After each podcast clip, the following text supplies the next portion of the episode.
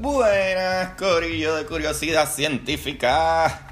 Como siempre, hoy lunes, claro, Corillo, comienzo de semana. Y ustedes saben que todos los lunes está aquí su host, Agustín Valenzuela.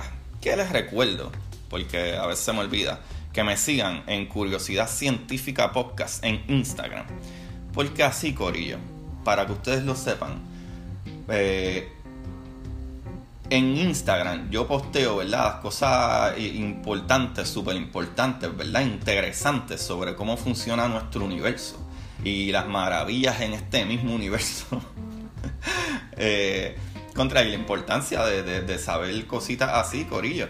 Una cosa que está brutal es que nosotros, eh, ahora que yo voy aprendiendo un par de cositas más sobre física y X y Y, whatever, ¿verdad? Que tiene que ver como que con ciencia y, mecánica cuántica y cómo funcionan los átomos y, sobre la fuerza centrífica y, cada una de esas cositas empiezo a, conocer como que contra. Wow, es verdad. No, no lo pensaba de esa manera, pero uno empieza a ver como que las cosas diferentes, no sé, por lo menos yo, yo empiezo a ver las cosas diferentes. Es como un detalle que está súper cool, un detalle que está súper cool, que eh, algunos físicos, cuando tú hablas como que, por lo menos en general, cuando yo lo pienso es como que, ah, bueno, es verdad, es súper obvio.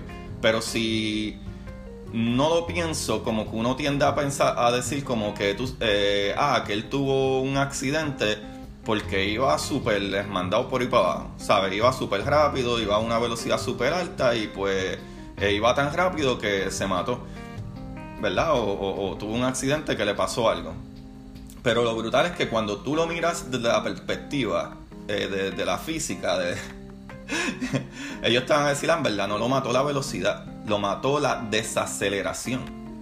Y a la persona, el objeto, lo que sea, desacelerar tan rápido es lo que te mata. No fue la velocidad a la que iba.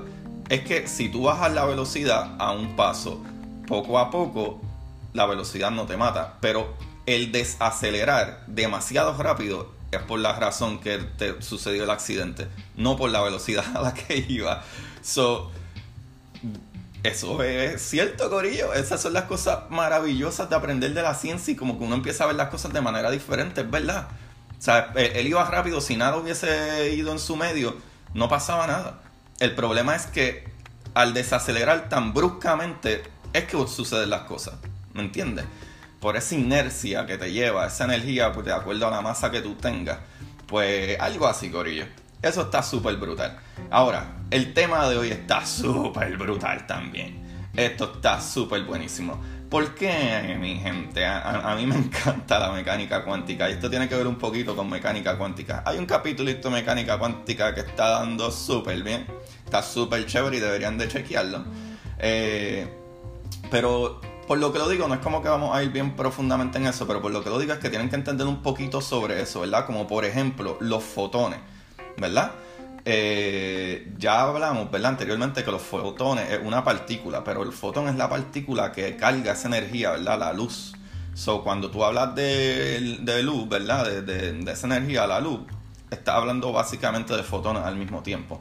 So, esa, eh, esa partícula, ¿verdad? Llamada fotón, eh, sabemos también, ¿verdad? Gracias a capítulos anteriores, que los fotones, o sea, la luz, es energía, ¿verdad? Solamente, digo que es energía solamente, discúlpenme, me trabé ahí, eh, pero la energía también tiene momento. Y les voy a explicar más adelante qué es lo que es momento cuando lleguemos al punto de eso. Ahora, este capítulo le va a encantar le va a encantar a la gente que le gustan los barcos, ¿verdad? En especial los barcos de vela esta parte, ¿verdad? Por lo menos para mí, a mí se me, como que, a mí se me hizo más fácil entenderlo, eh, porque es, ¿verdad? Es, bastante común uno desde pequeño ver hasta películas de piratas y etcétera y, todas esas cosas y siempre están los barcos de vela y en algunos momentos como cada diantre no hay viento, no hay aire que sople, so estamos estancados aquí, pues toda esa gente que todavía se acuerda de Sinbad aquí tirando bien al medio mi edad. Pero pues para los que se recuerdan, eh, ¿verdad? Todas esas películas de pirata en general, en verdad no tengo que añadirle mucho. Pero nada, ¿verdad? Los barcos de vela para moverse utilizan la energía del viento con la que crean una fuerza de propulsión. Eh, ahora, una vela solar, este es el significado básicamente, ¿verdad? Que se lo voy a traer aquí y después les voy explicando en más detalle más adelante. Una vela solar es un dispositivo de propulsión que utiliza la presión de la radiación emitida por la estrella para moverse en el espacio de la misma manera en que lo hace un velero. Eso está súper cool. Adelante, ¿verdad? Para comenzar, es que esta energía no es lo suficientemente fuerte, ¿verdad? Para funcionar dentro de nuestra atmósfera, ¿verdad? Dentro de, en el planeta Tierra. Habría que expulsar fuera de nuestro planeta primero, ¿verdad? Eh, que pase la atmósfera y ahí son otros 20 pesos, corillo. Y esto está súper cool. Ok, ¿se acuerdan en el capítulo de la radiación? Que la radiación es básicamente la transferencia de energía. Hay varios tipos de radiación que en general la luz es una partícula, ¿verdad? Que llamamos fotones y esa energía, ¿verdad? Sale, en este caso de una estrella, sea el Sol, ¿verdad? Sea nuestro Sol o, cualquier otra estrella, no importa. Por, por ejemplo, por ejemplo, la luz de tu cuarto, ¿verdad? Cuando sale de la bombilla, choca contigo. No te atraviesa porque esa radiación no tiene la energía suficiente para traspasarte, ¿verdad? Y ionizar tu átomo, que ya hablamos de ionizar anteriormente, pero déjame decirlo aquí por si ustedes coreanos no siguen eh, o no han seguido los capítulos tan fieles. Ionizar no, eh, eh, no es nada más que partículas que tienen energía suficiente, ¿verdad? Que es radiación ionizante, que es que la que hace daño a tu, a átomo en tu cuerpo, que es que ioniza tu átomo. Ionizar tu átomo no es nada más ni nada menos que le quita electrones o le añade electrones a tu átomo. Eso crearía una anomalía. Pero, ¿qué pasa? Si tú tuvieras algo lo suficientemente grande fuera de la atmósfera donde esos fotones chocaran, es posible mover ese objeto. En especial que muchos de esos fotones vienen directo de las estrellas, son, diría yo, ¿verdad? Más cantidad de ellos en el espacio. Eh, aquí está lo más cool todavía. Los japoneses inventaron esta vela solar, que funciona básicamente como un barco de vela, ¿verdad? Pero a diferencia del viento que lo empuja, escucha esto. Escuchen esto, esto está súper, súper. Las partículas llamadas fotones chocan en ella y pueden empujar esa vela, como lo hace el viento en un barco. La vela solar es propulsada por la presión producida por los fotones que la golpean, corillo. Eso está súper.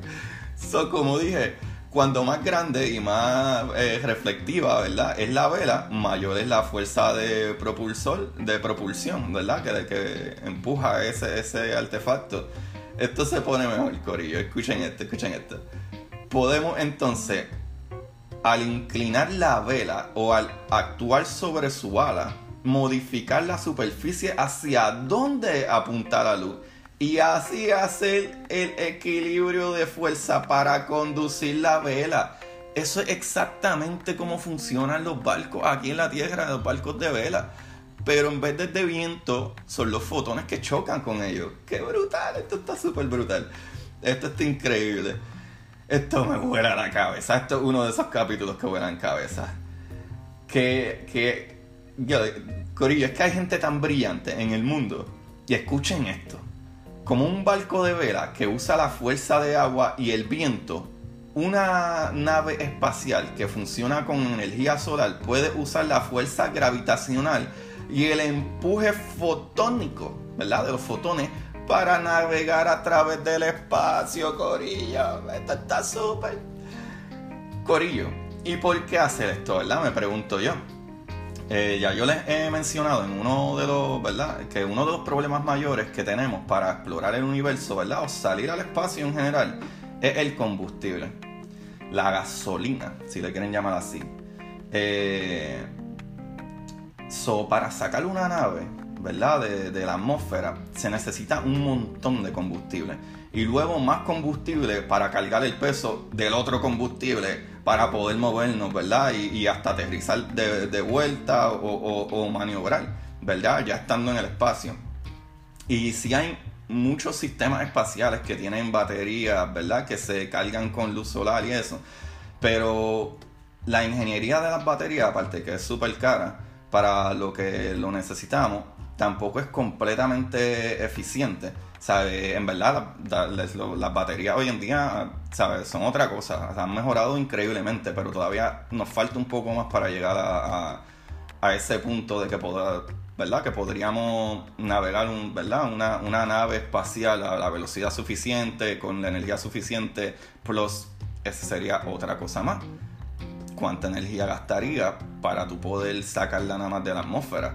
O sea, igual necesita eh, eh, eh, fuel, ¿verdad? Ese, combustible, por lo, menos para sacarlo y después cuánta energía gastaría de una batería para empujarse ya estando allá afuera, ¿verdad? En, general. So, ¿verdad? Tenemos que tratar, básicamente, este, este otro intento, ¿verdad? Que tenemos de buscar otras formas de movernos en el espacio, ¿verdad? Y eso está súper cool. Ahora, mi gente, tampoco es tan fácil. Es como una vela de barco, ¿verdad? Que en algunos barcos, depende del tamaño del barco, eh, eso es bastante parecido a eso. Eh, ¿Verdad? De acuerdo, si el barco es más grande, pues necesita una vela más grande. Si es más pequeño, pues no necesita una vela tan, tan grande. Pero, ¿verdad? En, una vela solar, ¿verdad? Para que una vela solar funcione, ¿verdad? Su tamaño es definitivamente un punto clave. De acuerdo a la página de nasa.gov, dependiendo la nave que sea, pues, el, tamaño de la vela. So, como dije, al igual que los barcos regulares aquí en, el mar o en, el agua. Pero el grosor de una de estas velas es de 40 a 100 veces más fina que un papel común. Eso lo dice la gente de, NASA, en nasa.gov. So, es súper finitito. So, ese es otro problema más. Allá arriba en el espacio hay un montón de ¿verdad? De cosas que vuelan y pasan para aquí y para allá y, ese otro peligro más, que atraviesen la vela, la rompan, etcétera, o sea, esto, eso es eh, pequeñas partículas de piedra o etcétera, o esos meteoros más pequeños, etcétera, ¿verdad? Eh, eh, que están allá arriba pueden dañar estas velas. Pero, o sea, eso, imagínense un papel que sea 40, 100 veces más finito que un papel regular. Eso es casi transparente, diría yo. Pero a pesar de, de, verdad, de, el tamaño de la vela, que depende del tamaño de la nave, de acuerdo a la NASA, una vela típicamente, ¿verdad? De, en, el otro size, aparte de lo finito, que ya dije que es de 40 a 100 veces más fino que, el grosor de un papel común, el tamaño típico eh, es de alrededor de un campo de fútbol. O si lo quieren, en números, ¿verdad? Como eh, más, normales, sería alrededor, una, una, una vela típica, es alrededor de 120 yardas por 53 yardas. Socorillo, es súper grandísimo, súper, súper grandísimo. Estas velas son masivas, Corillo. So, esto está fuera de liga. y sí, Corillo, esto ya está probado.